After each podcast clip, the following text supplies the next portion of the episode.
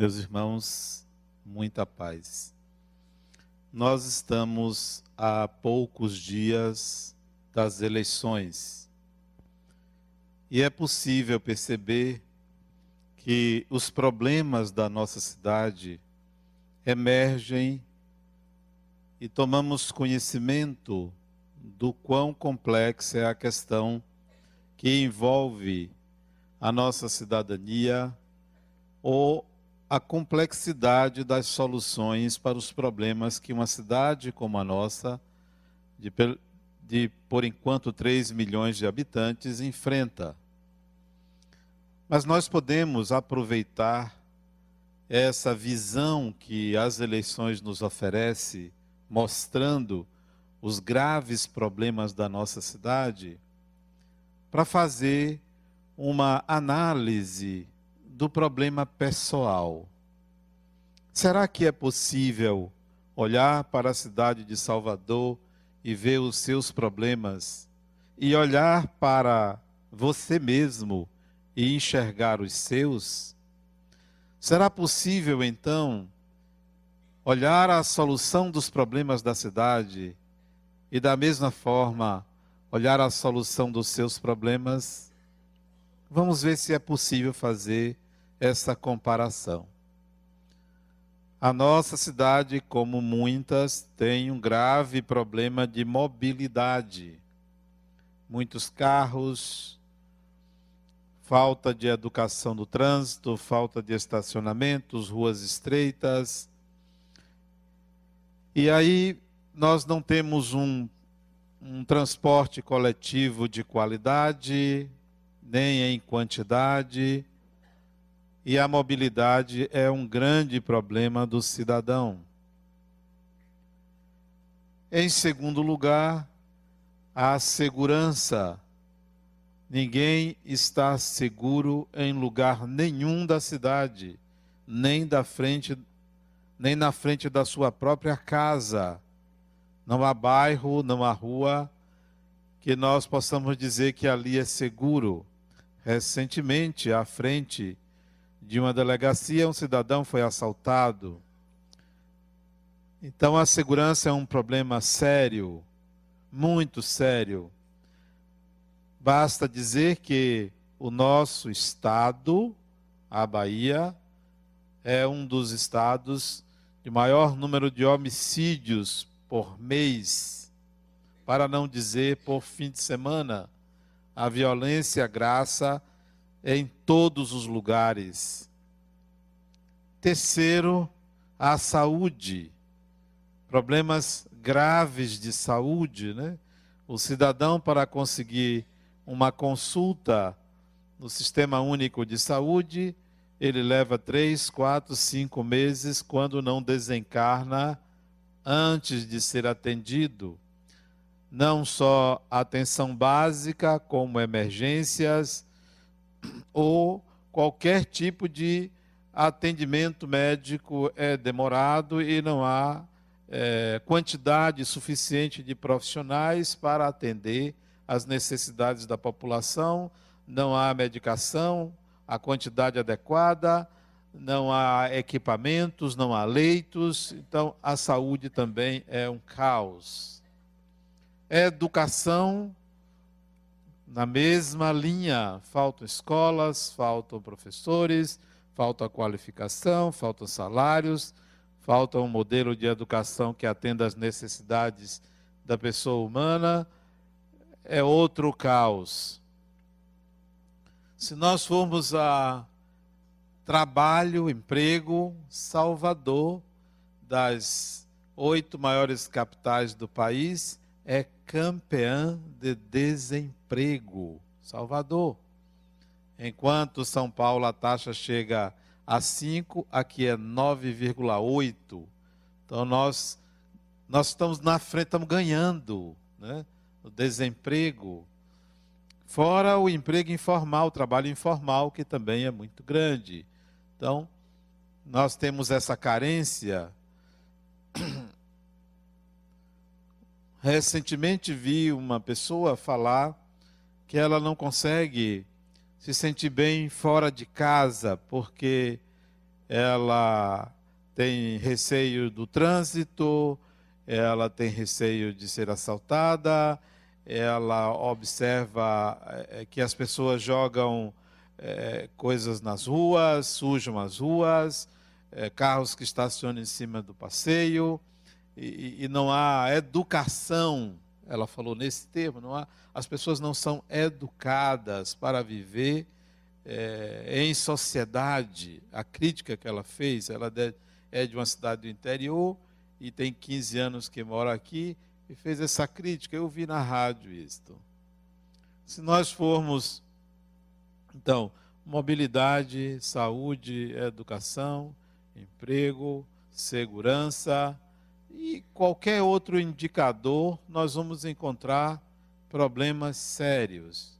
E se formos à esfera religiosa, religiosa, será que há uma, um equilíbrio? Será que nós vivemos uma tolerância religiosa? Também não também não, não se respeita o direito do outra religião. A religião que predomina em Salvador é o candomblé. Nós temos 5 mil terreiros registrados nessa cidade. Não são 50, não, são 5 mil registrados.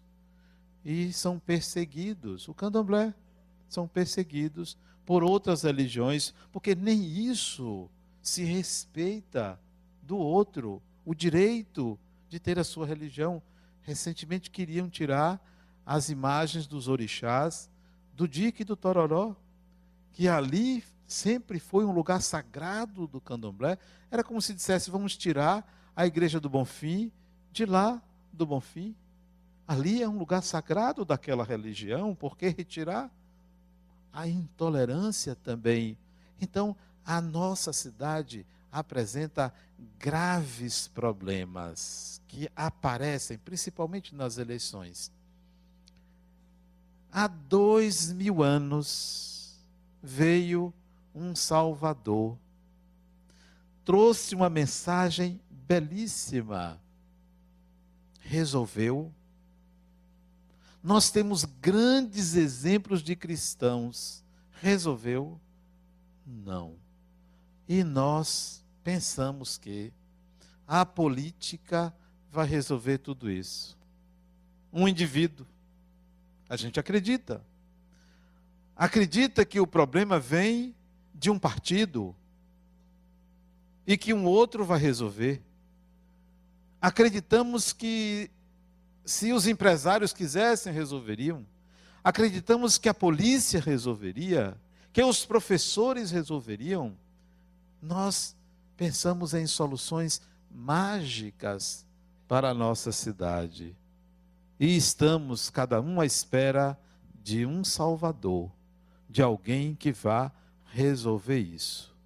Não, não é assim. Não vai resolver. Já se disse Ora, se se aumentasse os investimentos em educação, resolveria tudo. O problema é de educação. Será? O outro disse: se colocar mais policiais nas ruas, resolveriam.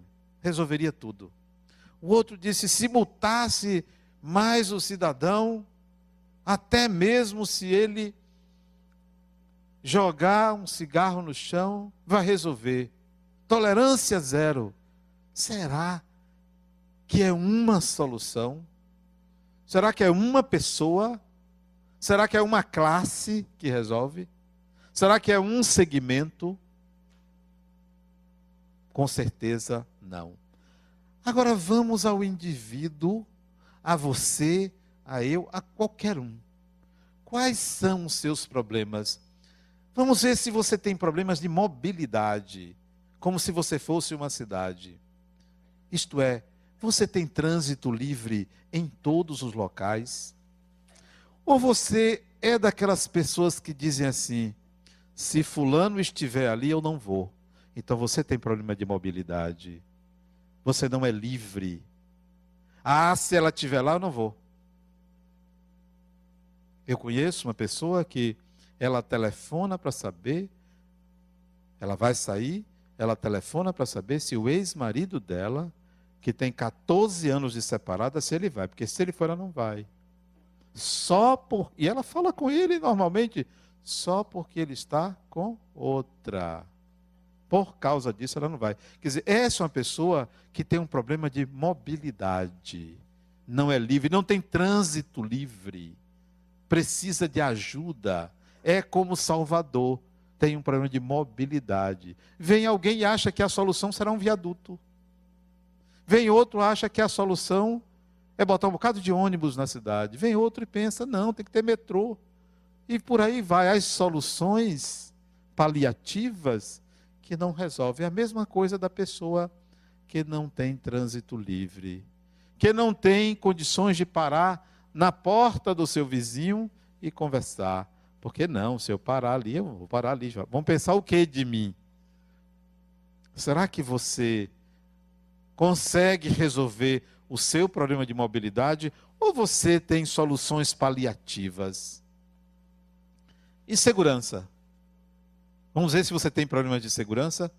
Isto é, inseguro é quem agride o próximo. É uma pessoa insegura. Quem precisa descarregar sua raiva em alguém é inseguro. Se você tem problema de segurança, você é como Salvador. Nunca vai estar seguro, porque não controla a sua adrenalina, não controla as suas emoções, não se controla. Então, você precisa de ajuda para ser uma pessoa segura, para não ter medo, para se sentir sempre bem em qualquer lugar, em qualquer circunstância. Será que você consegue lidar com uma pessoa que lhe aborda de inopino num lugar? Ou você é daquelas pessoas que diga: quem será? O que quer de mim? tem medo de todo mundo, de tudo e de todos. Então você tem problema de segurança. Será que você, a solução é botar mais policial? Policial na vida da gente, sabe o que é?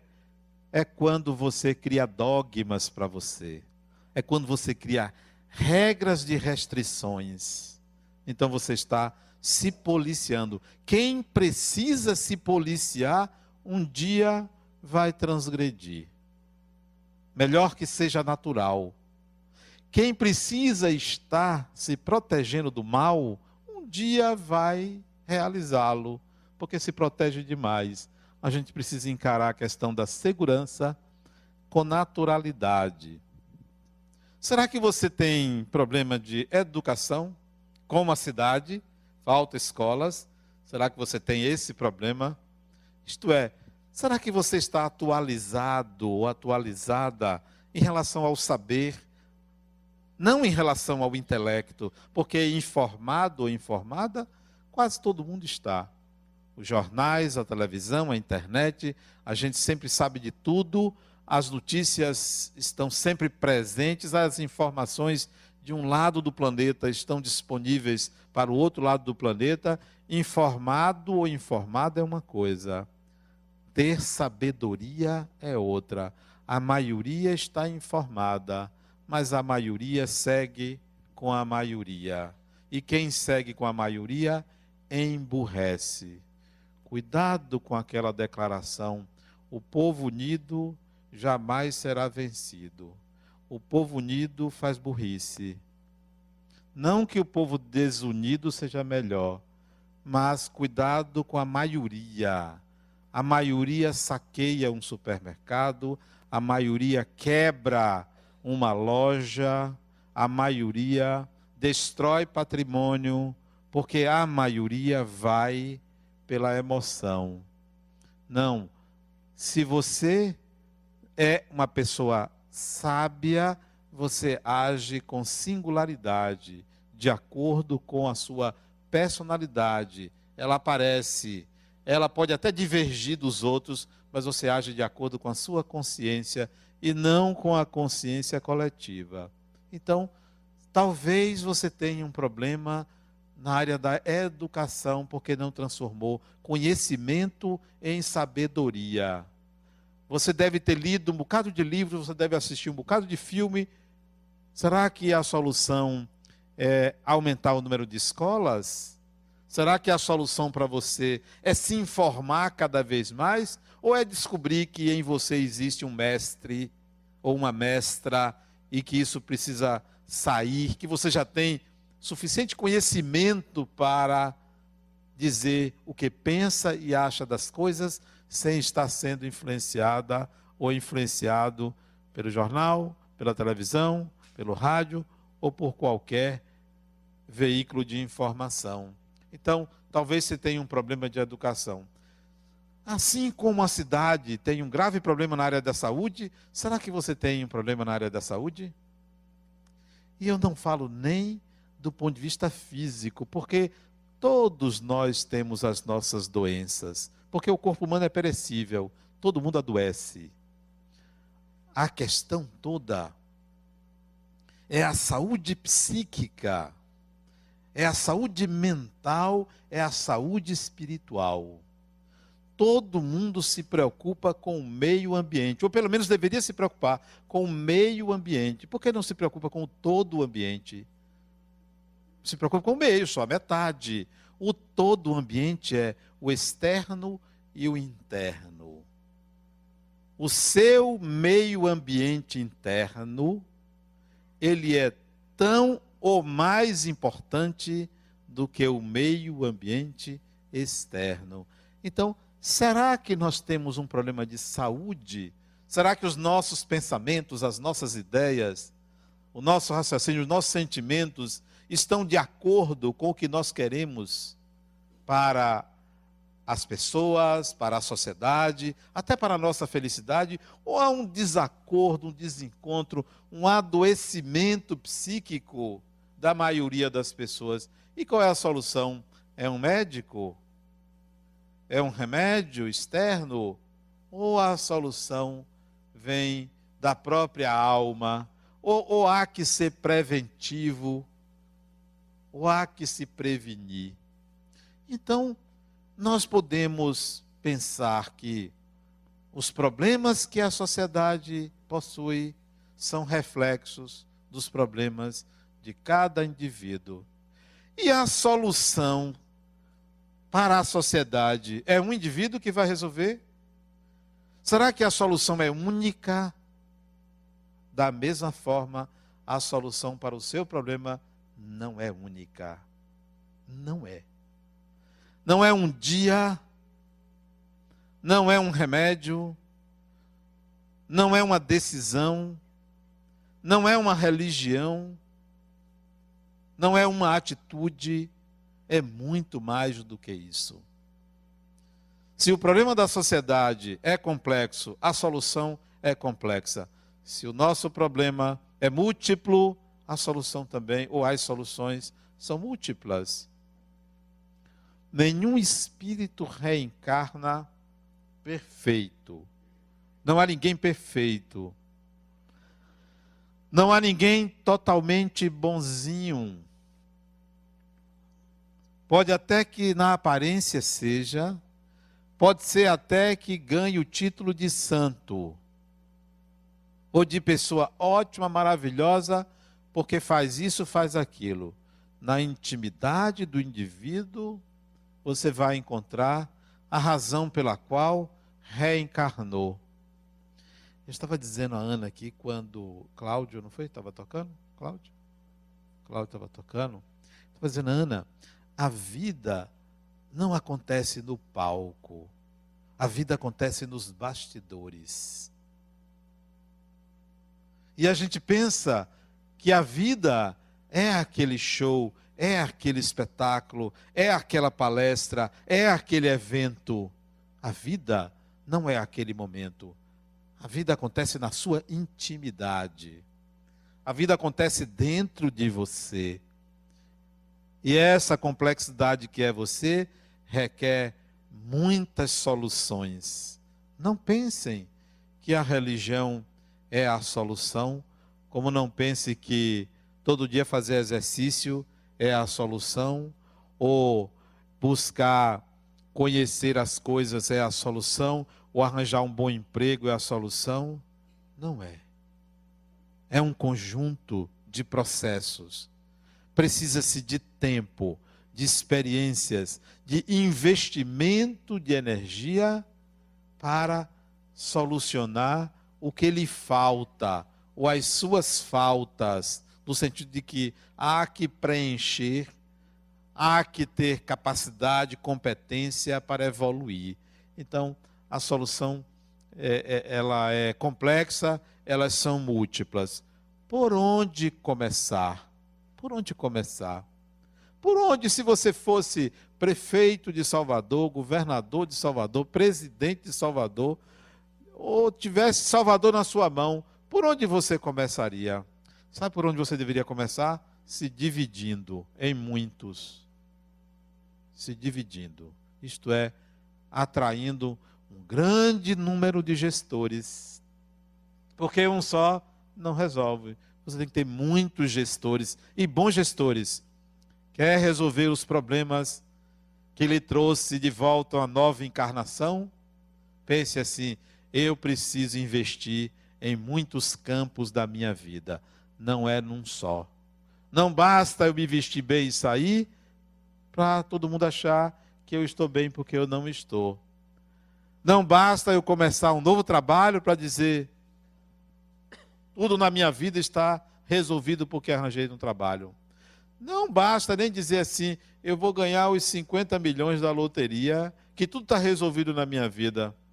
Como se a vida se resolvesse simplesmente em ter dinheiro. Aí começa a sabedoria, quem tem dinheiro, para encontrar as soluções dos seus processos não é simplesmente tê-lo que resolveu tudo. Então, pense que você, como espírito, precisa fazer uma análise nos vários campos da sua vida para sair dessa encarnação melhor do que entrou. Muita gente entra e sai da mesma forma, com a mesma ignorância, com a mesma dificuldade de resolver processos simples, situações que podem ser resolvidas num piscar de olhos, mas posterga, posterga, posterga e aí desencarna, não deu tempo, não tive tempo. Estava ocupado ou ocupada com meu casamento e não deu tempo para resolver outras coisas. Então, é preciso que você divida a sua vida em vários campos, vários. Por onde começar é fazendo essa divisão. Nunca pense, nunca pense que você é uma unidade. Você sabe por quê? Se você pensar que você é uma unidade, se você pensar que você está inteiro, o mundo é que está dividido.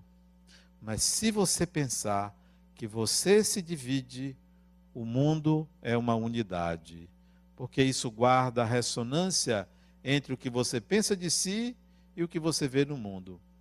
Se eu não estou bem comigo mesmo, alguém vai pagar por isso. Às vezes eu digo aqui a Ana, eu estou com vontade de torcer o pescoço de uma pessoa. Tem que aparecer alguém para eu torcer o pescoço. Porque alguma coisa está acontecendo comigo e eu preciso de alguém para me aliviar. É assim que nós fazemos.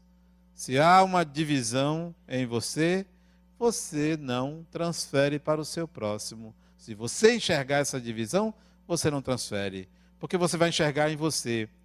Eu me chamo Adenauer, mas dentro de mim existe pelo menos uma dúzia de Adenauer, e eu consigo enxergá-los.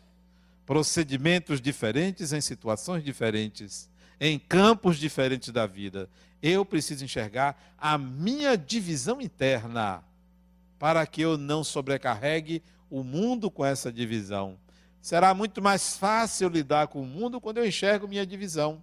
Se eu não enxergar minha divisão, minha divisão, as pessoas vão sofrer com isso. Então, divida-se como eu sou, como homem, como mulher, como filho, como pai, como marido, como eu sou com o meu corpo, como eu sou com meus amigos, como eu sou com o conhecimento, como eu sou com tudo na vida. Pelo menos uma dúzia de pessoas habita dentro de você. se enxergue a partir de diferentes espelhos. Não pense que você é uma unidade, porque para diferentes pessoas, diferentes sentimentos, diferentes atitudes, diferentes comportamentos, porque você não é uma unidade, você é um indivíduo. Mas esse indivíduo possui várias faces, enxergue essas faces. Então, por onde começar, se veja diferente em várias dimensões da sua vida. Nem sempre uma boa mãe foi uma boa filha. Nem sempre uma boa filha será uma boa mãe. Por quê? Porque dentro de cada pessoa existem outras pessoas dentro de nós, então nós podemos agir diferentemente. Nem sempre uma pessoa muito honesta não rouba. Ela pode parecer muito honesta num campo, mas no outro roubar as horas dos outros. Não roubar dinheiro, mas roubar as horas dos outros, sonegar o seu, a sua própria energia de viver. Então, se veja uma pessoa com diferentes faces. Ah, mas vão dizer que eu tenho duas caras. Diga a alguém que disse assim: Você tem duas caras? Não tenho, não. Eu tenho duzentas. Não tenho duas. Duas é pouco. Se divida dentro de você. Isso pode parecer esquizofrenia, porque esquizofrenia é uma divisão do eu. Mas a esquizofrenia é uma divisão do eu sem a consciência. Então, faça essa divisão do eu com a consciência. Eu me comporto de diferentes maneiras a depender das situações. Se você tentar ser uma pessoa única em todos os lugares, aí é que você vai esquizofrenizar, porque não consegue.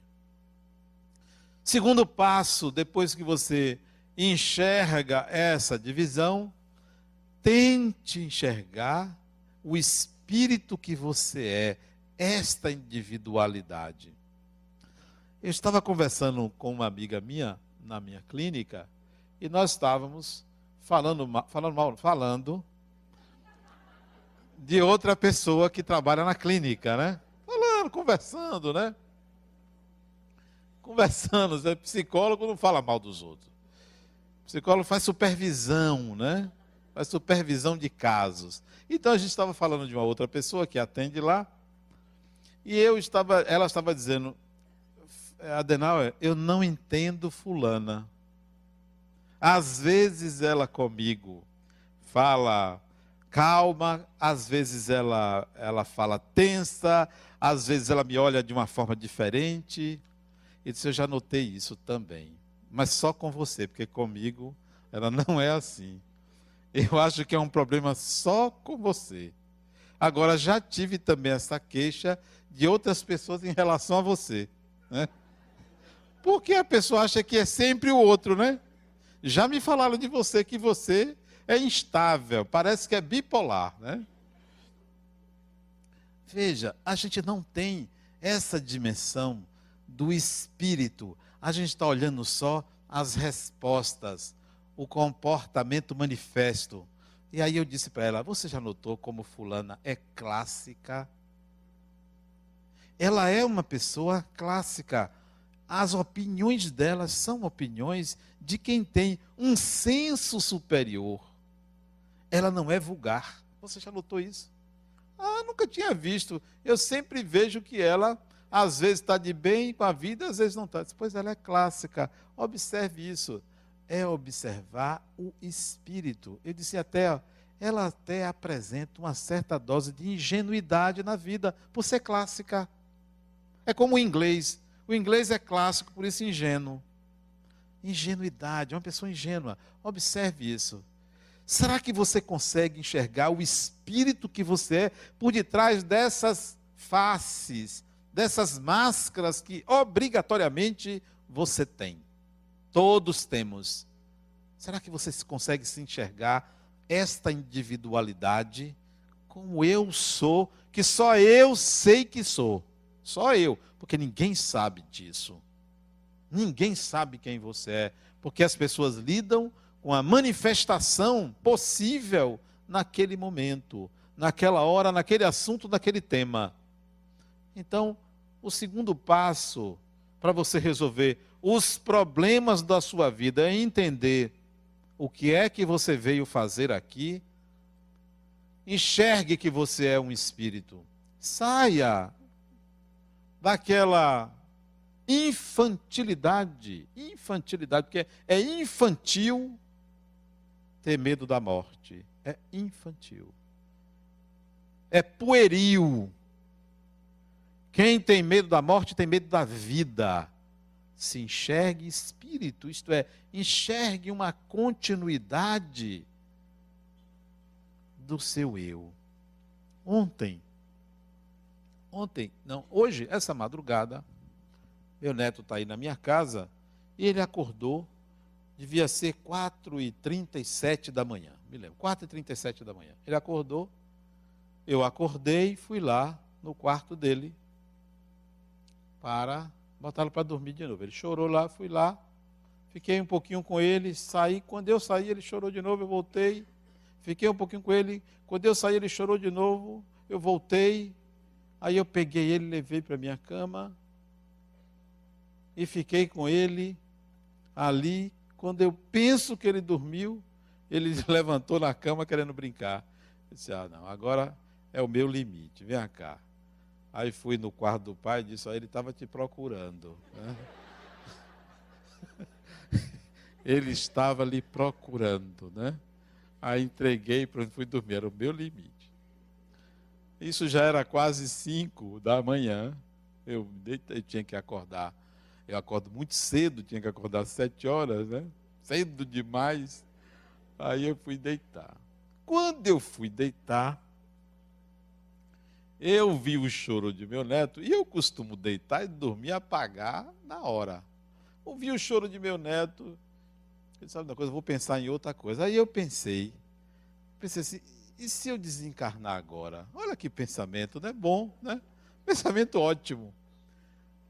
Como é que eu me veria depois da morte? Aí eu imaginei um quarto de uma casa florida, com uma pessoa amiga que iria, eu iria acordar e a primeira pessoa que eu viria seria esta pessoa, uma pessoa minha conhecida, de outra encarnação, não desta encarnação, que iria falar comigo e dizer: Adenauer, seja bem-vindo. Eu comecei a pensar, né? a imaginar um quadro na parede do quarto que eu acordaria, né? teria um chinelo, que eu gosto de chinelo, e comecei a pensar, pensar, pensar. Aí eu me transportei para o lugar. Me transportei.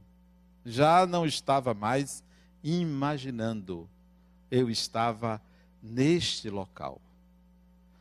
A casa, o jardim, a, a praça não, uma floresta, parecia uma floresta ao fundo da casa, e comecei a passear pelo ambiente. E eu perguntei a mim mesmo, sabendo que eu estava dormindo lá, o que é melhor, aqui ou lá? Muitas vezes melhor lá. Teve uma hora que eu digo, eu queria era ficar por aqui. Mas como entes queridos me aguardavam, a saudade iria bater, porque o grande problema da morte é a saudade. Digo, não, aqui é bom, aguarde aí, segure aí, que eu volto, né? Segure aí. E penso que desencarno hoje, hoje mesmo me verei numa situação como aquela. Não é amanhã, nem a semana que vem. Hoje mesmo. Para mim, a desencarnação é uma espécie de clique.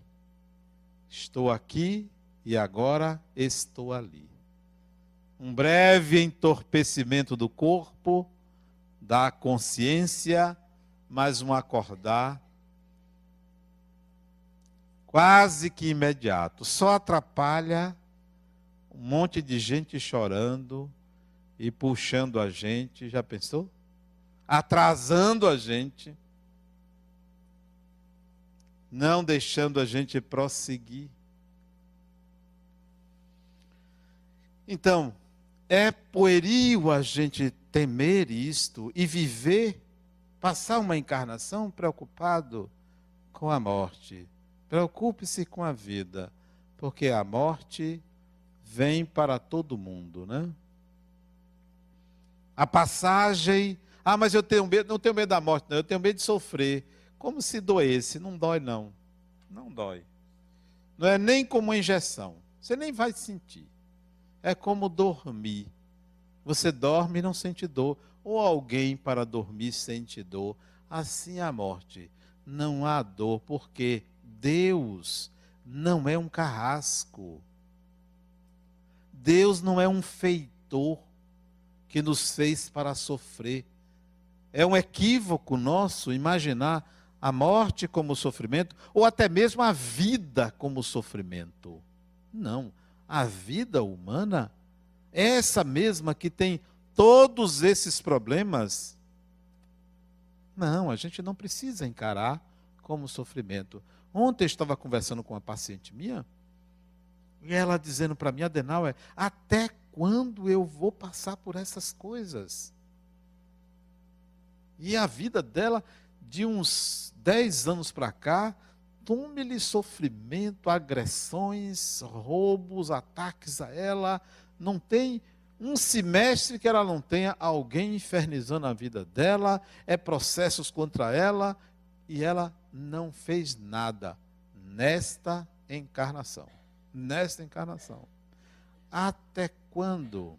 Disse ela, perguntou-me. Eu disse, criatura, eu, isso que está passando com você agora, está se dando comigo também. Você sabia? Não, pois isso está acontecendo comigo. E eu estou achando ótimo. Você sabe por quê?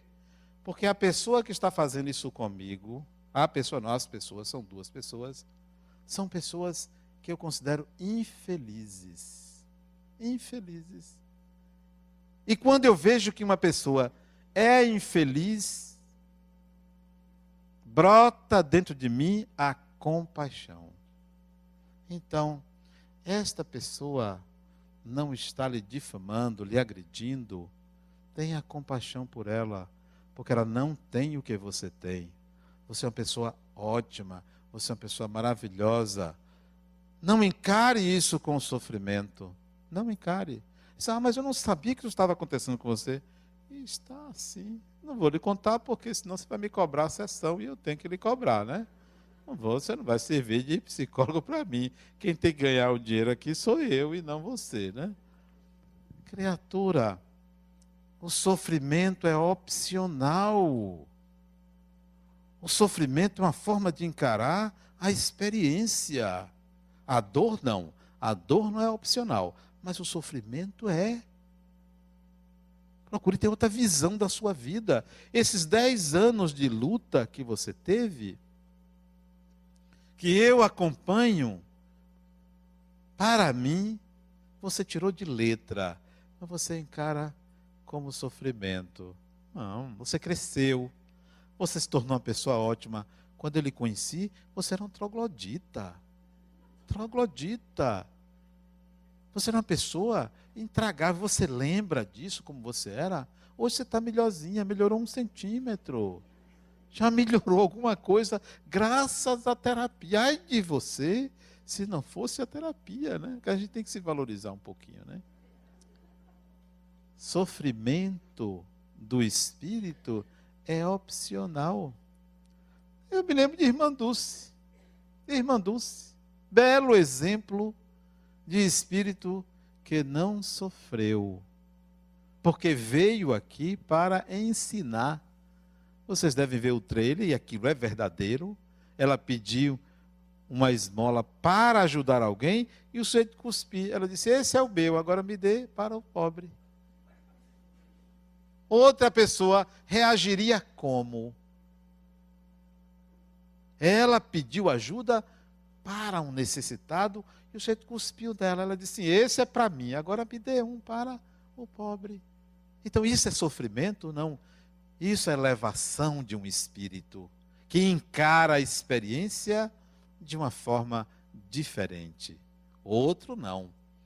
Ficaria com raiva Seria atingiria a honra ou algo parecido? Não. Agora, se é você o agente do sofrimento do outro, meus pêsames. Porque isso denuncia a sua elevação espiritual. Encare os seus problemas sempre considerando que você é um espírito. Muito mais importante do que ser espírita é se perceber espírito. Ser espírita é rótulo. Muito embora é o espiritismo que leva com muito mais intensidade ou propriedade à consciência de que nós somos espíritos. Muito mais importante é chegar a essa consciência do que dizer eu sou espírita. Quantos espíritas? Tem muitos espíritas. Mas será que tem consciência de que são espíritos? De que é um espírito? Nem sempre.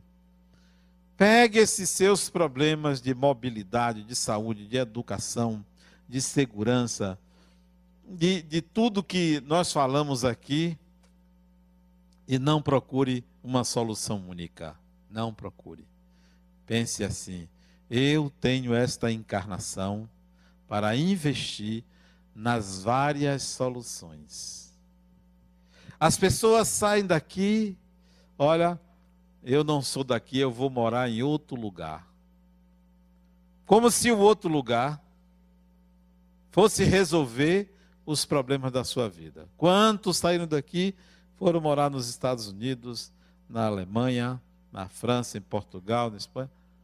Na verdade, voltam para os seus países de origem, mas todo mundo carrega a sua mala, que é uma mala sem alça, que é esta pessoa que você é, você carrega para onde você for. Você vai carregar para onde você for. Então, é, não adie, invista nos vários campos. Eu tenho, eu vou para o centro espírita, porque lá eu vou encontrar a solução. Não está aqui a solução. Ah, eu vou para a igreja. Não está aqui, não estará na igreja a solução. Ah, eu vou rezar. Pode rezar, faz bem, mas não é a solução. Porque são muitas as soluções. São muitas. Nos vários campos da sua vida. A consciência de ser espírito, ela, depois de você saber que há uma divisão em você, é o fator primordial. Mas eu descobri que também existe uma, uma coisinha interessante na vida da gente. Eu até escrevi isso num livro meu, chamado Filosofia e Espiritualidade. Eu escrevi que o grande par de opostos, o grande dilema do ser humano é Deus. O seu grande problema começa com a sua relação com Deus. E as soluções começam com esta relação. Como se dá esta relação? Quem é Deus, o que é Deus, como você se relaciona, o que você faz com esse nome, como você sente, como você elabora, tudo que disser respeito a Deus fará parte das soluções que você precisa para a sua existência. Então, comece a estabelecer uma relação com Deus diferente. Às vezes eu preciso, prefiro um ateu do que um crente. Às vezes eu prefiro uma pessoa que diz assim: olha, eu não sei rezar, do que uma pessoa que sabe, entre aspas, rezar. Uma vez eu fui fazer uma palestra em Milão, na Itália. E eu não falo italiano, mal falo português. E tinha uma tradutora falar italiano, né? Aí até Jorge estava, lembra Jorge? Estava lá em Milão. E aí eu, ela pediu para fazer a, a prece, aí eu, eu falava uma frase e ela então traduzia. Eu me perdi todo. Porque eu ficava assim, eu ficava prestando atenção, ao italiano, a prece italiana, então aquilo não era uma prece. A minha cabeça não estava em oração. Porque a oração não são palavras, é uma vibração. Orar é vibrar, é transcender, é conectar-se a uma frequência diferente da frequência da consciência.